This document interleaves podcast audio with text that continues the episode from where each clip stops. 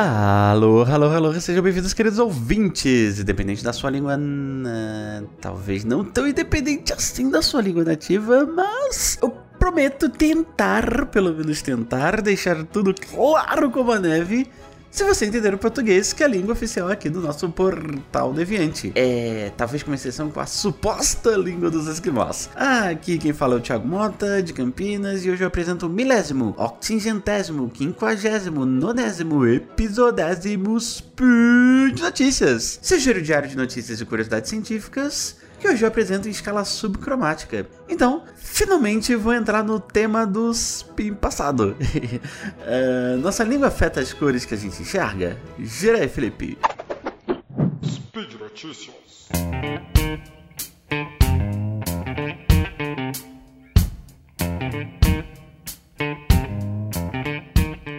Olá, então, é, quem escutou meu, meu spin passado, que foi o 1826, é, 1826, já tinha uma ideia do que eu ia falar hoje e do histórico, mas só para resumir aqui, a Jujuba deu essa dica lá no grupo, porque tem várias coisas pipocando por aí, novamente, sobre como a nossa língua afeta a percepção de cores. Só que eu precisava, antes de mais nada, deixar bem claro que os linguistas não sabem definir o conceito de palavra. Ah, os linguistas estão atrasados, todo mundo sabe definir o conceito de palavra. E não, é, se você sabe, tenta definir e eu certamente te darei um contra-exemplo. E eu nem explorei metade metade desses contra-exemplos lá do spin passado, tá? Mas assim, de todo modo, é, esse meu spin passado, de novo, 1826, ele teve essa ideia, que era de apresentar alguns conceitos possíveis, algumas formas possíveis de a gente definir o que é uma palavra e mostrar o porquê que essa definição é complicada. E todas elas são, né? dando contra-exemplos, exemplificando problemas das definições, então, principalmente das definições que a gente chama de ingênuos, que a gente usa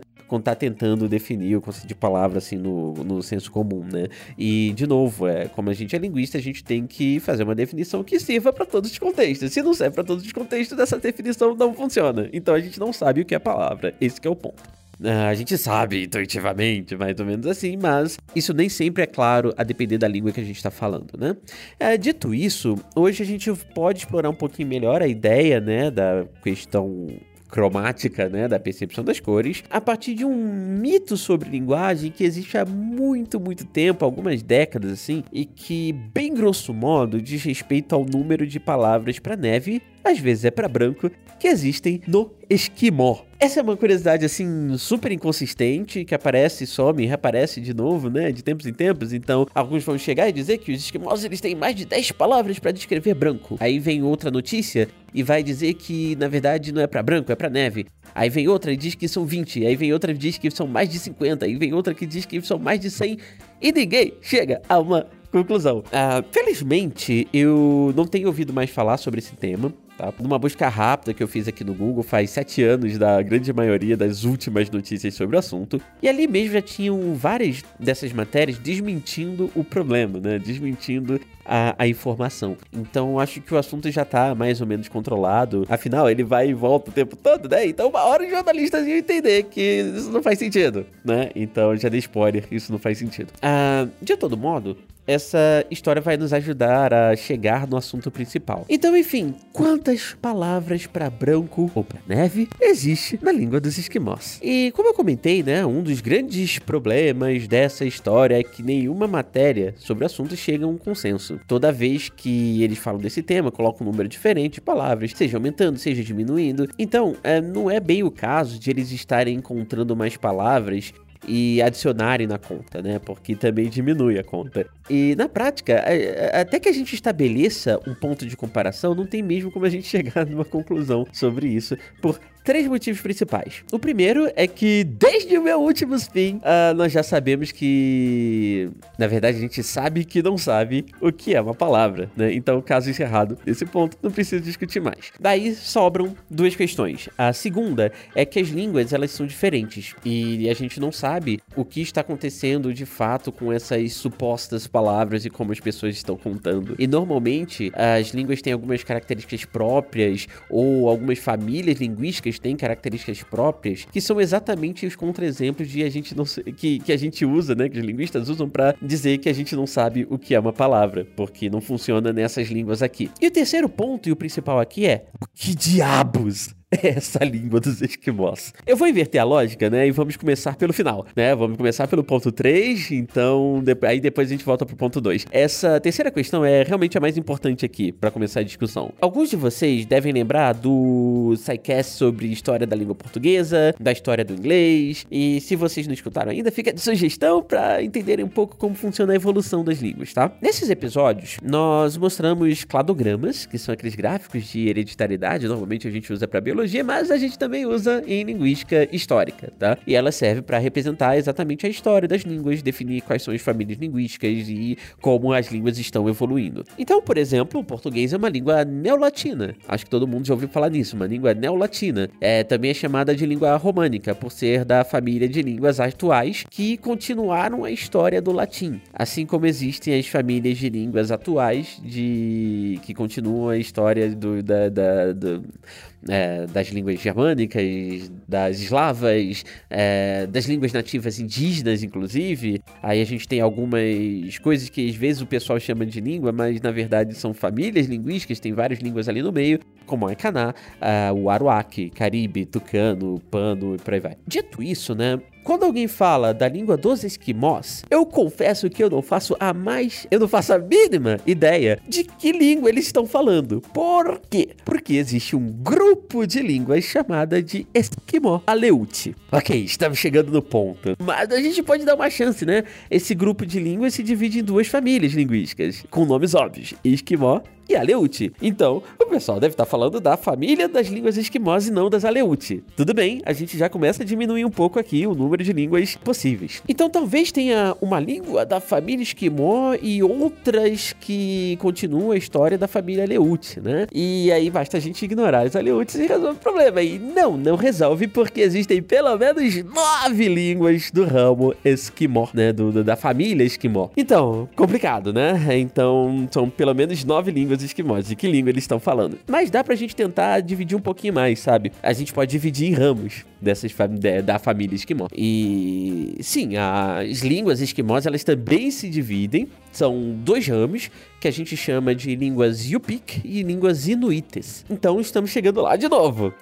Só que não. É, as línguas Yupik elas são compostas por pelo menos cinco línguas, que são o alasquiano central, o Yuit, Sirenik, Nauran e o Alutik. Aí tem as línguas inuites, que somam outras quatro línguas, Uh, lembram que era nove, né? Cinco mais quatro. Uh, e aí essas línguas são o Inupiaq, o Inuktitut, uh, Inuktitut, o Inuvialuktun e o nome mais complicado de todos eles, que é o groenlandês. Uhul! Então, agora acho que a gente não consegue mais dividir para chegar e indicar o que diabos que o pessoal tá falando quando tá falando da língua dos esquimós, porque mesmo com essa divisão aqui, tem cinco, tem quatro e ainda não dá para definir qual é a língua dos esquimós, porque todas elas são línguas dos esquimós, né? Então temos pelo menos nove ainda. Tudo bem, então acho que tá respondido também a diferença no número seria porque uh, cada uma dessas matérias pega uma língua, ou pega duas línguas, ou pega as nove línguas, e aí por isso que dá 100 palavras e também não é isso. Esse que é o problema. O que acontece é que, ainda assim, se a soma maior dali por volta de 100 palavras, ainda daria umas 10, 15 palavras ali para cada língua, que ainda é bastante coisa, né? Então, só para lembrar, os nossos três pontos aqui de discussão seria: um, a gente não sabe o que é uma palavra. Três, né? Que eu inverti a lógica, a gente não sabe que diabos é essa tal língua dos esquimós. E a gente não sabe se é uma, se são quatro, se são cinco, se são nove. E a segunda, que eu inverti a lógica, né? Seria a gente não sabe o que está acontecendo com essa língua específica, até porque a gente não sabe qual é essa língua específica. Aí agora a gente pode juntar os três pontos e finalmente falar de algumas características estruturais, morfológicas dessas línguas. Então, vocês lembram da língua alienígena do filme A Chegada? E vocês, se vocês lembram, vocês vão lembrar que na escrita dos heptápodes eles fazem aqueles círculos com alguns padrões, que é assim meio que um borrão de tinta. E esses borrões eles são postos em locais bem específicos, é, com umas distâncias ali e tal, geométricas, e, e para que aqueles, aquela forma diga exatamente o que eles querem informar. Aí, se vocês lembrarem também, a cada círculo daqueles, é, eles contêm toda uma ideia. Aí eu só não lembro se é uma frase só ou se podem ter mais de uma frase, mas digamos que seja uma frase só. Então, de todo modo, onde estão as palavras no meio desse círculo? E. Pá, mas é uma língua alienígena. Não, não, não, não, não. É porque ela foi inventada por linguistas humanos pro filme, tá? E uma das coisas mais difíceis do mundo, se não impossível, é a gente inventar alguma coisa que não tenha o um mínimo de pé na realidade que a gente já conhece. E os próprios heptápodes, eh, que são os alienígenas, eles são baseados, baseados em povos, né? Tanto que a gente comentou aqui, eles soltam tinta ali pelas patinhas deles para escrever. Então a própria forma física desses alienígenas é bastante familiar pra gente. E não seria diferente com a língua deles. É, o que que acontece? É como se essa escrita heptápode fosse equivalente a uma língua que das línguas humanas a gente chama de polissintética. É, poli o quê, né? Uh, bom, então, é, vai ser um tantinho complicado explicar isso em detalhes, mas eu acho que eu consigo explicar mais ou menos a ideia e dar alguns exemplos aqui para demonstrar, tudo bem? Quando a gente usa os conceitos ingênuos de palavra, né? É, quando a gente tem alguma intuição, vamos dizer, não científica sobre como funciona a linguagem, normalmente a gente se baseia nas línguas que a gente conhece: português, inglês, francês, espanhol, que são línguas que a gente chama de sintéticas fusionais, porque, muito grosso modo, temos diferentes peças morfológicas ali com sentidos diferentes que se juntam às palavras para formar um sentido mais específico. Então, é, como exemplo, eu posso dizer que o fogo é quente. Aí, se eu pego só essa palavra fogo, né? Você tem o o, você tem o fogo, o é e o quente. O ser, né? Que a gente coloca ali no, no, no presente para indicar que é uma propriedade dele, o fogo é quente. Aí, se a gente pega só o fogo, independente de a gente estar tá falando de português, espanhol, francês e por aí vai, a gente sabe o que, que é fogo e a gente usa essa ideia para fazer modificações morfológicas e formar palavras que se referem a um sentido parecido. Então, por exemplo, no português a gente tem fogo, fogueira e fogão. Uh, e aí, como a gente está em clima de fim de ano, tem o foguete, o foguetório, o fogareiro, o fogaréu. Ou metaforicamente, a gente ainda tem fogoso, que é aquele que tem fogo, tem paixão, né? E aqui a gente pode se perguntar, né? Essas palavras são palavras diferentes ou é a mesma palavra modificada por essas pecinhas de morfologia, como se fosse um Lego? E aí eu acho que a dificuldade de responder de maneira científica essa pergunta é que seja válida para todos os contextos, né? Seria tão grande quanto o trauma do Guacha de pisar nas peças de Lego, né? Então desculpa aí, Guacha.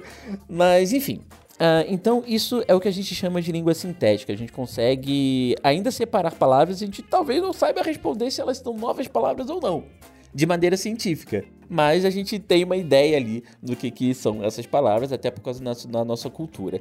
E aí, a gente vai para as polissintéticas, que são línguas em que isso tudo é tão exagerado que a gente não consegue sequer distinguir uma palavra de uma frase inteira. Lembra da escrita dos heptápodes? É isso. Como exemplo de língua polissintética, eu vou usar aqui o Nuchalut que é uma língua indígena canadense que eu vou chamar de Nutka, que é um nome que também é usado porque, porque esse povo está na região de Nutka, em Vancouver, tá? Uh, é muito mais fácil de pronunciar.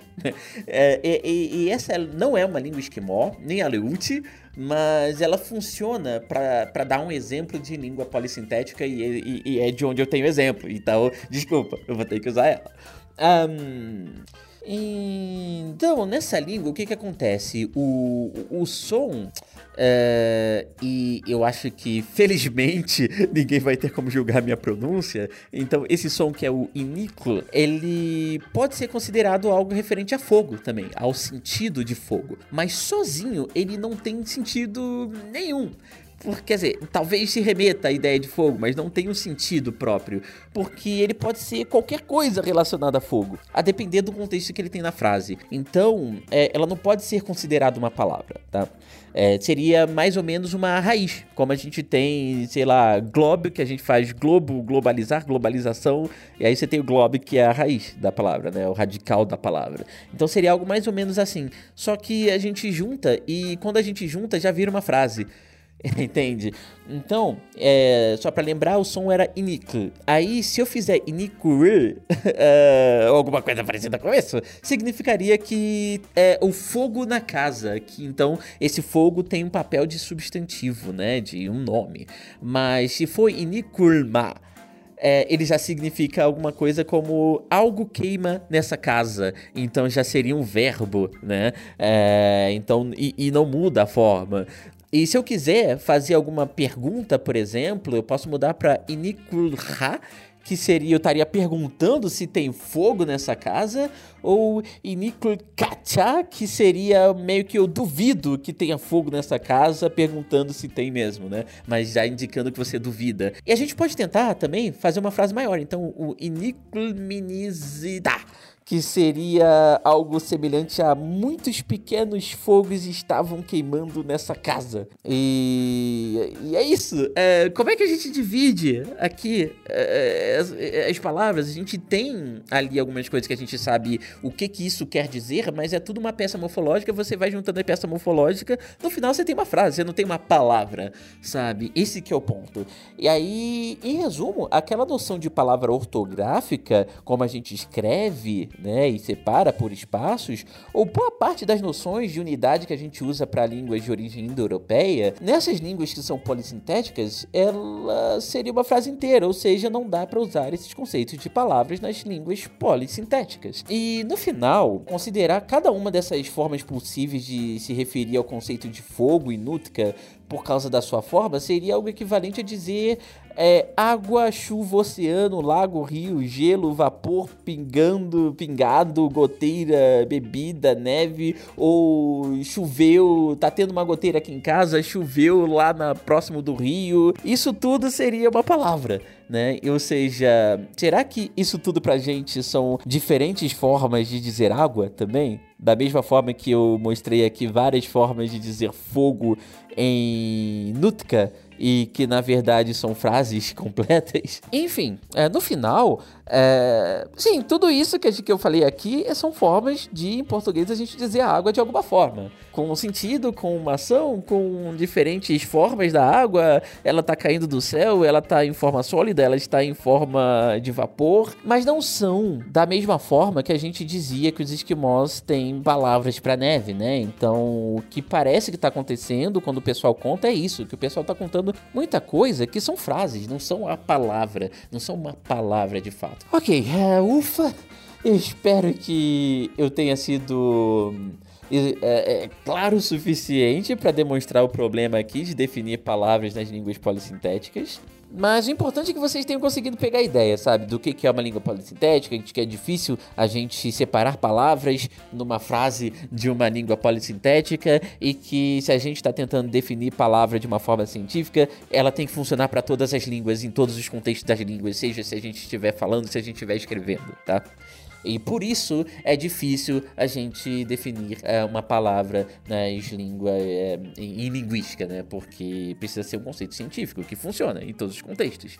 E a gente não consegue fazer isso ainda, tá? Enfim, e se vocês pegaram ideia, provavelmente alguém pode lembrar do alemão é, e dizer que ela seria uma língua polissintética, porque você vai juntando as palavras ali, os conceitos e vai formando uma frase. E não, o alemão, por mais que ele possa fazer alguma coisa semelhante a isso, ela ainda ainda é uma, uma língua de origem indo-europeia, ela ainda é uma língua sintética fusional como o português e como todas as outras, porque a gente consegue identificar palavras no alemão, tá?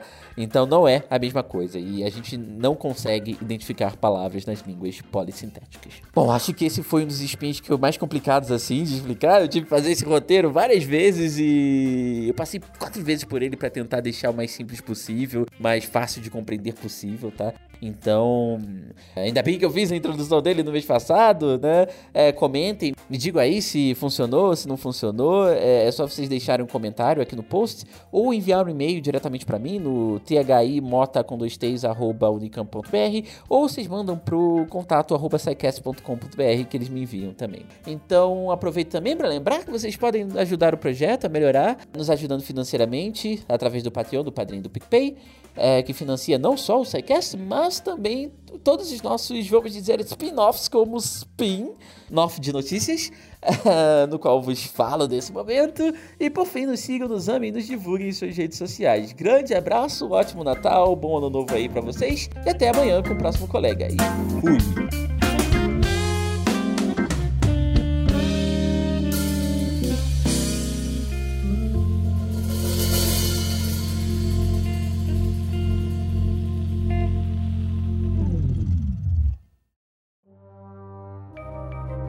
Este programa foi produzido por Mentes Deviantes. deviante.com.br